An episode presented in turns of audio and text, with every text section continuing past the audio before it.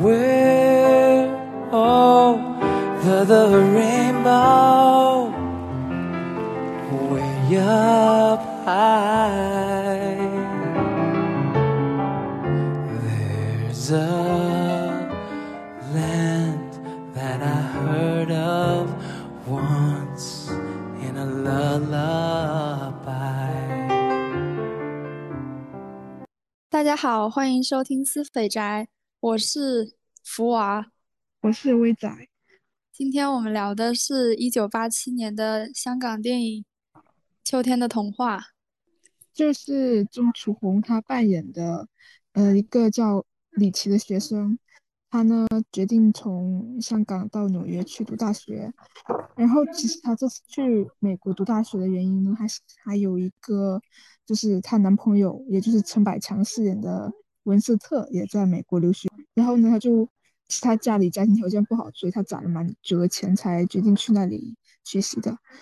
但是当她到，但是呢，她的男朋友就是要那天好像有事要打，要要打棒球，没办法去接她。然后她的妈妈呢就联系了一个船头舵，也就是张润发扮演的男主，就是应该算是他的远方亲戚吧。就说这个船头呃船头尺，嗯，然后会在美国那边接应他，会照顾他。这个李琦他就到了美国，遇到了这个传闻中的船头尺，但是跟他妈妈描述不一样。他妈妈描述的，然后包括他给的那个信息是船头尺在美国大有所为，反正就是条件很好。但是呢，结果他一见面，却发现对方是一个看起来就像混日子一样的赌鬼吧。然后这个拳头尺就把李琦带到他那个公寓，那公寓很破，嗯，不会像是李琦想象那种流血生活。但是呢，想要见她要见她的男朋友，她还是决定接受这一切。那天她就打扮得很漂亮，然后决定去车站见她男朋友。然后春头尺呢就说打算去送她去，结果到那个车站就发现她男朋友文斯特跟另一个女孩子走在一起。然后这个时候，呃，李琦就处在失恋的低谷当中，然后船头尺好像一直 就挺郁郁不得志的，然后两个就是处于低谷的人就这样，呃，通过互相的安慰和陪伴，然后逐渐产生了一些超越友谊的感情。但是在之后呢，就是呃，十三妹就是有给她的朋友写信说，有一种男人。你和他在一起很开心，但是你不会和他就是成为恋人吧？就是不会和他在一起，大概是这个意思。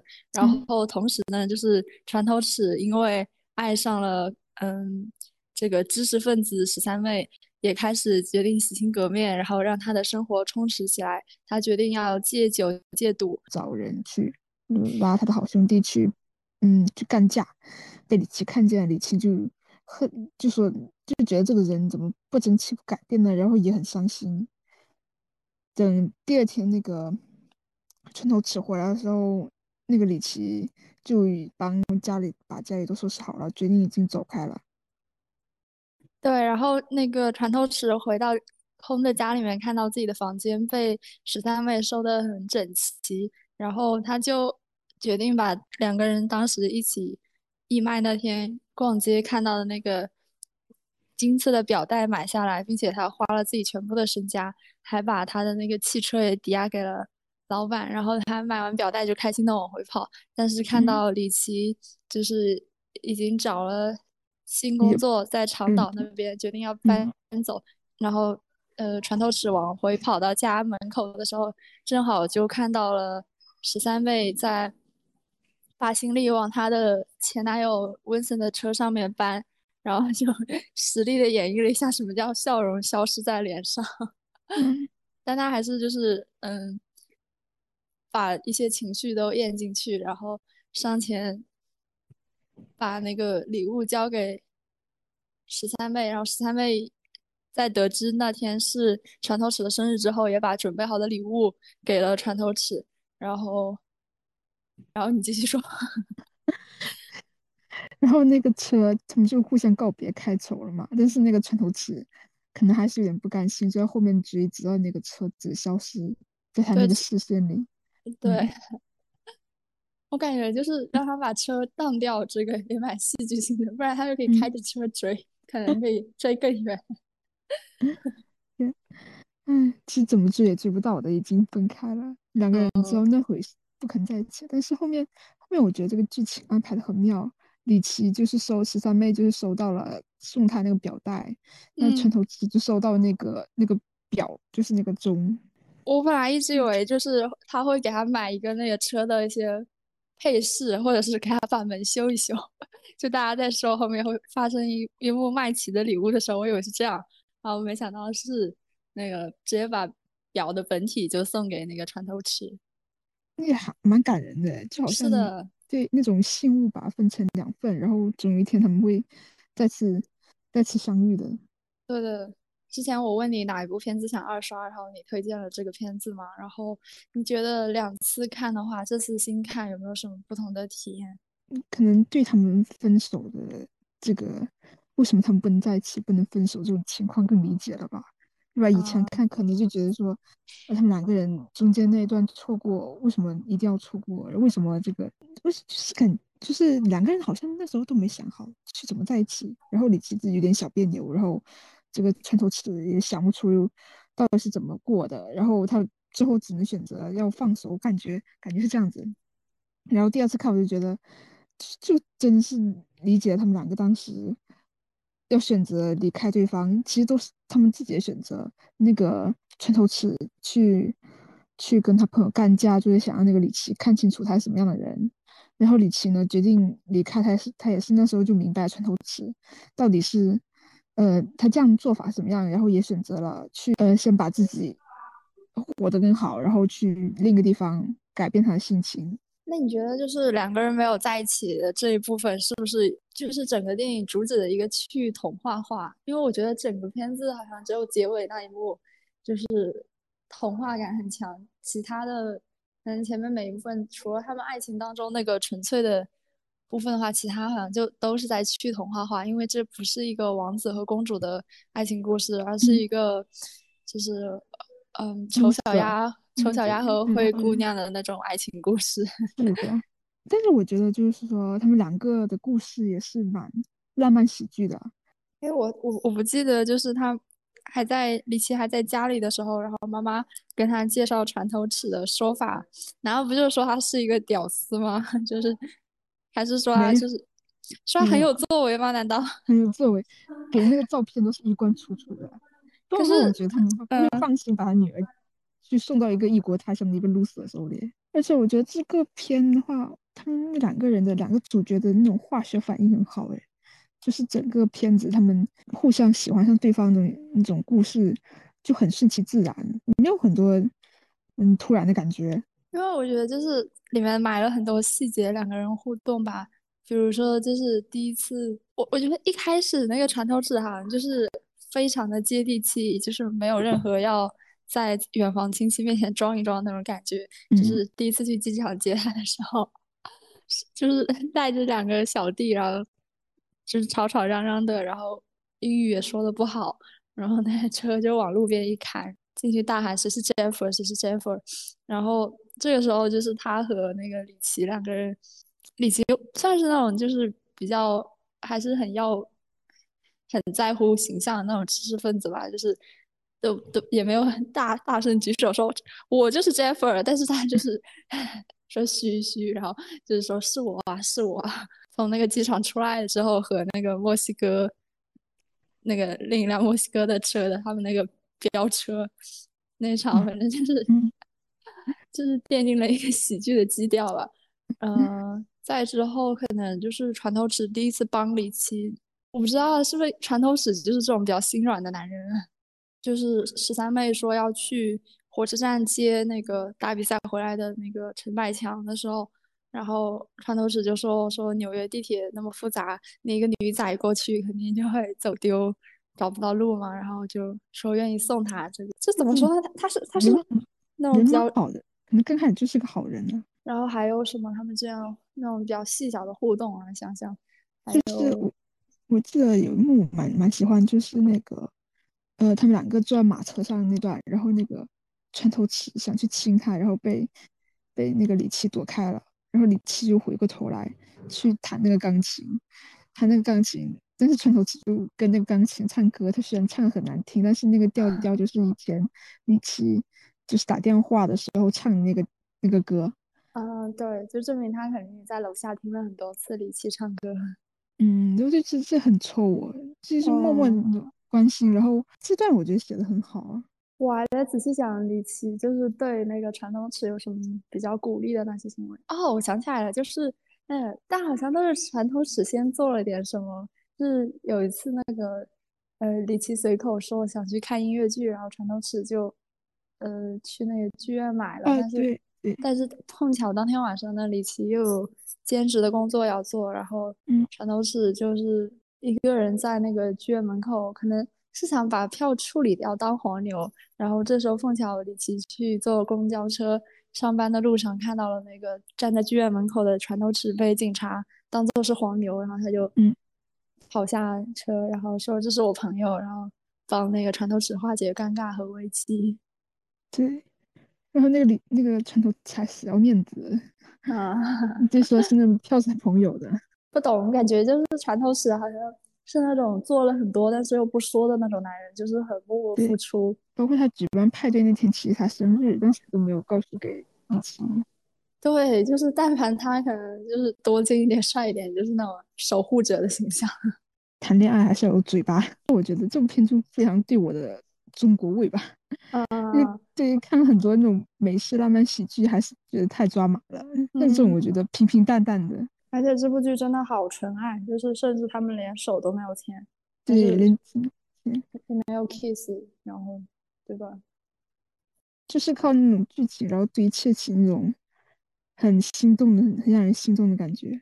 想想还有什么？就是我觉得这个片子其实，其实秋天的元素也不是很多，童话的元素也不是很多。嗯。你觉得你觉得不少是不是？我我说他你，因为我觉得那个滤镜还是蛮闷的嘛，那个滤镜还是蛮秋天的，青黄不接的闷闷的那种感觉。嗯，那他们在海边那个那个那时候交心那段蛮美，结尾也是结尾那个李琦他又回去那个那个人那户人家里打工了，那个然后带那个安娜，他照照顾那个小女孩去那个。海滩就遇到在那里开餐厅的陈头子。对，里面还有一幕就是很含蓄的问那个 table for two，就是就是他们是他们之前就说过那个哦，那个就是这一幕和后来那个一六年的《爱乐之城》的那个片尾，就是高司令走上那个栈桥，延延伸进海上的那个栈桥，那一幕景就蛮像的。其实我有在想，这其实这个故事蛮简单的。没有什么特别复杂的事情，但是就是，嗯，呃，嗯为什么现在因为写这种故事，写一个正常的爱情故事就这么难嘛？然后写一部就是顺其自然相爱，然后没有任何癌症或者是小三这种简简单单的故事就已经没有了吗？但其实我觉得这种故事才很考验编剧的能力啊，然后。或者我们就可以转向，就是聊电影是怎么塑造一种真实感，或者是就是让大家都能共情的这个力量是怎么达到的吧？我感觉这部电影里面，我好像对就是船头尺这个角色印象非常深刻，但是对就是十三妹好像，包括她说什么话这种，我都记得不太清楚。是不是船头尺说话其实蛮有趣、蛮直白的？对啊，他说话就是那种。不加修饰的，然后很真实的还原那种，就是纽约底层的华人在唐人街打拼的那种 形象，会说的话。他楚红周润发那时候两个人真的好明艳呢，就是一看就是大明星那种闪闪发光的。嗯，你说周润发吗？周润发那个没有，我倒觉得钟楚红，钟楚红好。虽然说我就是他不是那种偏暗的偏黑一点，但是我觉得他就是。眼神就眉眼很艳丽，就是很有力量感的那种亚亚女的那种感觉。嗯，对对对，就是就是小时候我看很多香港明星，他第一眼就是钟楚红，是我第一眼最喜欢的明星，就是生命力美女。那 这个剧还有什么我们可以聊聊下的吗？哦，我一直在想，就是如果你怎么说？嗯嗯。就是如果可能十三妹去了纽约之后，发现男朋友就是想和她分开，然后但是他不是很 care，就是不会像电影里这样，就是陷入这种失恋的低谷，那他可能和可能和船头尺就不一定会在这个时间点发展出爱情。但我就不一定吧，不一定。虽然说不会分开，但是船头尺那会还是会对他很好，对吧？还是会继续照顾他，还是会对他很好。只是可能中间有一些，就是电影里之前中间一些比较比较让人心动或产生他们两个人产生心动，全部会变了。但我觉得就是在船头尺在照顾那个十三妹过程中，十三妹肯定心里会暗暗拿这两个男的来进行比较吧。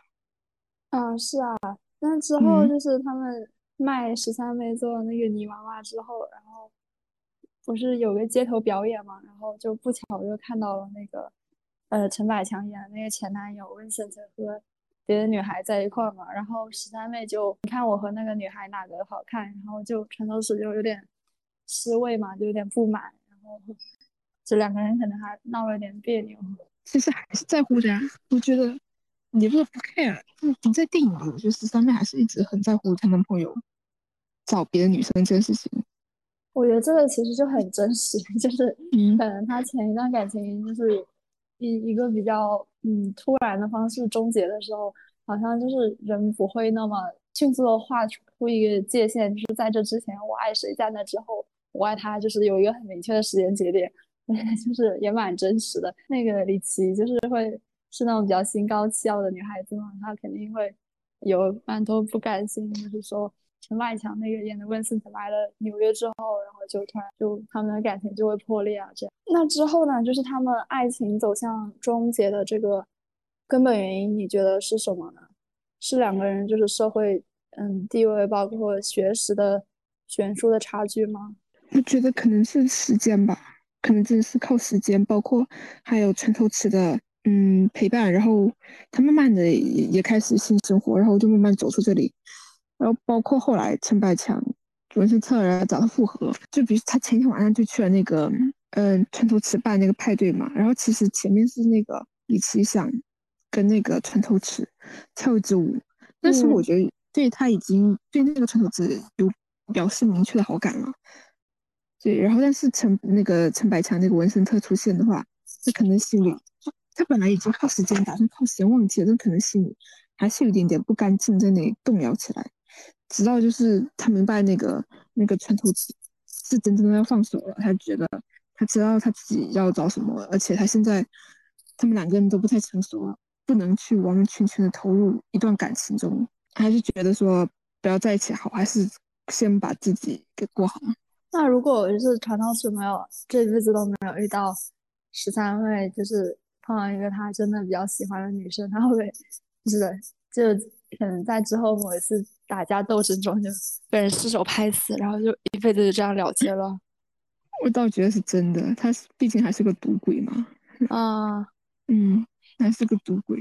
对我感觉他身上可能为数不多的优点就是他非常的义气，有义气当中 充满了那种比较鲁莽的那种冲动。那种清澈的愚蠢，呃，我觉得可能李琦身上那种很安定、很知识分子那种那种感情、那种气质也蛮吸引他。他觉觉得需要为一个嗯女孩来改变自己，他觉得自己那种以前的人生是完全不能碰到这个女孩的。呃，那话说他们俩年龄差也蛮大的哈，初次三四岁左右吧，嗯，生日三四岁生日。哦。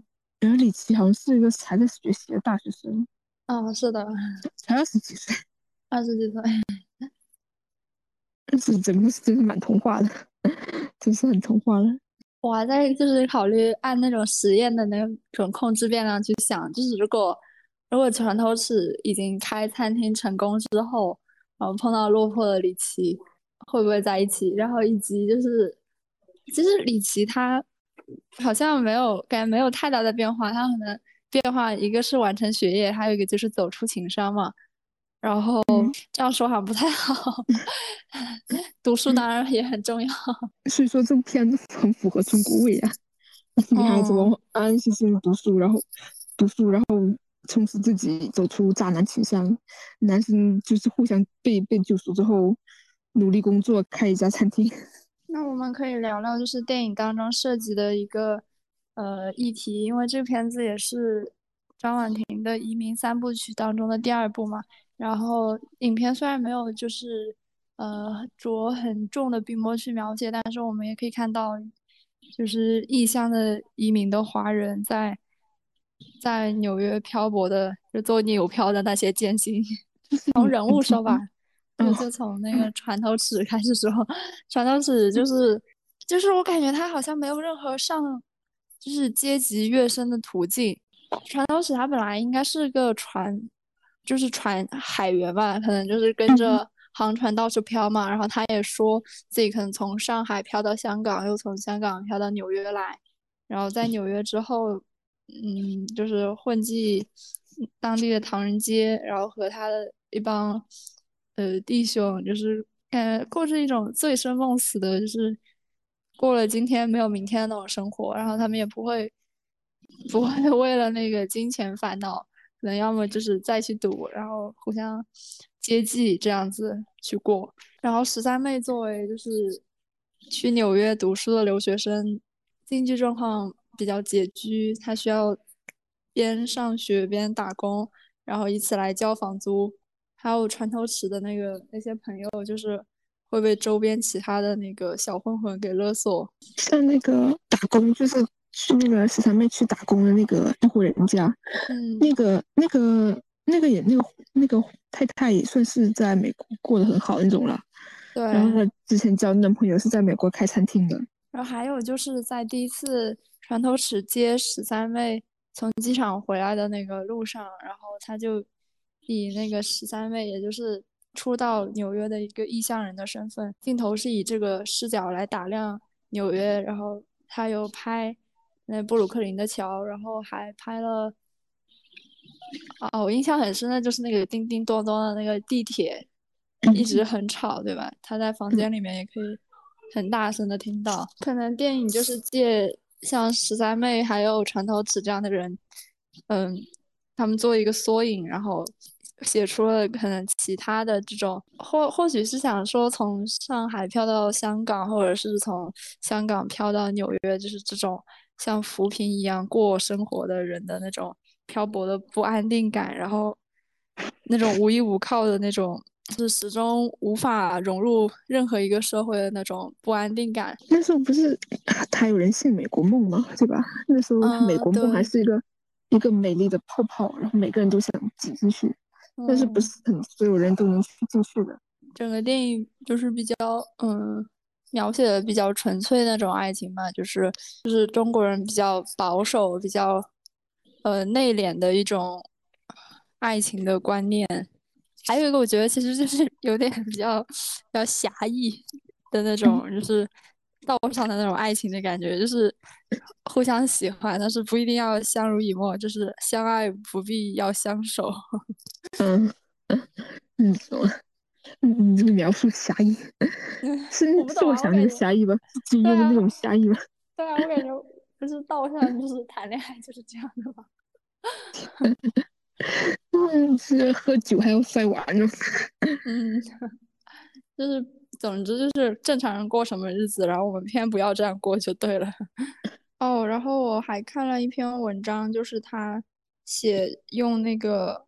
呃，斯滕伯格的爱情三角理论来分析为什么呃船头尺和十三妹的爱情是一种很完美的爱情。然后这个斯滕伯格的爱情三角理论就是，呃，三个角分别是由亲密关系、然后激情以及抉择承诺构成的。然后亲密关系感觉这两个人好像 不太有亲密关系。他们就是就是玩纯的那种，然后像是嗯抉择和责任这一块的话，我觉得最后两个人互相就是交换麦琪的礼物这一段，就是一种呃爱情的抉择，就是金表对和那个金表和他的那个船头尺的汽车，对两个人而言都是很重要的这种呃信物或者是什么，然后他们愿意把这样的东西就是送给对方，就足以见得呃对方在自己心目中的一种重要的地位。哦，是没有激情，他们是有亲密，就是亲密关系的。就是十三妹初来乍到，然后又性格内向，所以就是在融入这个、适应这个环境的过程中，就会碰到很多的困难。而且再加上她本来是来就是和男友团圆并且上学的，但是又是又遭受到这个男友嗯另结新欢，就是移情别恋的这种打击。于是在这个时候，就是呃穿头尺弥补了。十三妹遭受了这个情感中的一个空缺，就完美的融入，然后可能也让这个亲密关系变得呃相对就是水到渠成一点的发展开来。哦，还有人说他们之间的那种差异可以用互补性的吸引理论来解释，就是两个人之间的阶级差异可以用那个船头尺在异乡，就是对。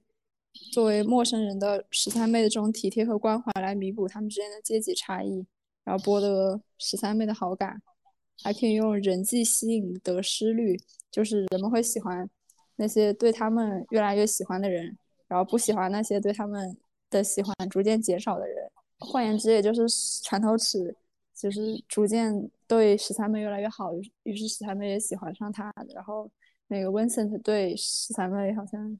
是越发冷淡，然后十三妹也在这个过程中，可能就是对他的喜欢也就慢慢淡去。总而言之，就是十三妹不犯贱，我感觉。嗯，蛮难。张婉婷 导演不是最近最近是不是那个新电影出了一些呃问题是吧？就是他片子上映了三四天之后，然后就嗯被强制下映了是吧？波米那个马后炮里面说，然后我才知道这是，就是叫给给十九岁的我。哦哦，看到了。嗯，对。啊，这是纪纪录片哎。对，就是纪录片。然后，但是好像就可能整件事情发生了一点像《楚门的世界》一样，就是它作为纪录片，但是是导演强制按照自己的意愿，就是可能就相当于有了一个预设剧本，然后强行在纪录片当中给这些嗯参演的。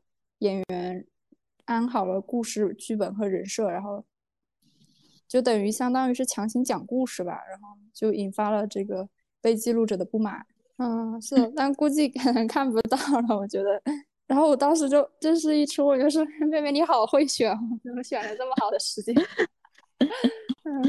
嗯，缘分，那怎么说？嗯，哦对，还有就是张婉婷她自己，呃。也有一段就是在纽约大学读电影硕士的经历，然后像那个电影当中，就是十三妹去唐人街，然后吃那个是吃西多士还是吃什么，然后就是只舍得添一个鸡蛋，只舍得吃单蛋的那段，好像就是导演自己呃曾经就是亲身经历的一个故事。哦，还有编剧是她的丈夫罗启瑞，两个人共同就是完成了这部电影。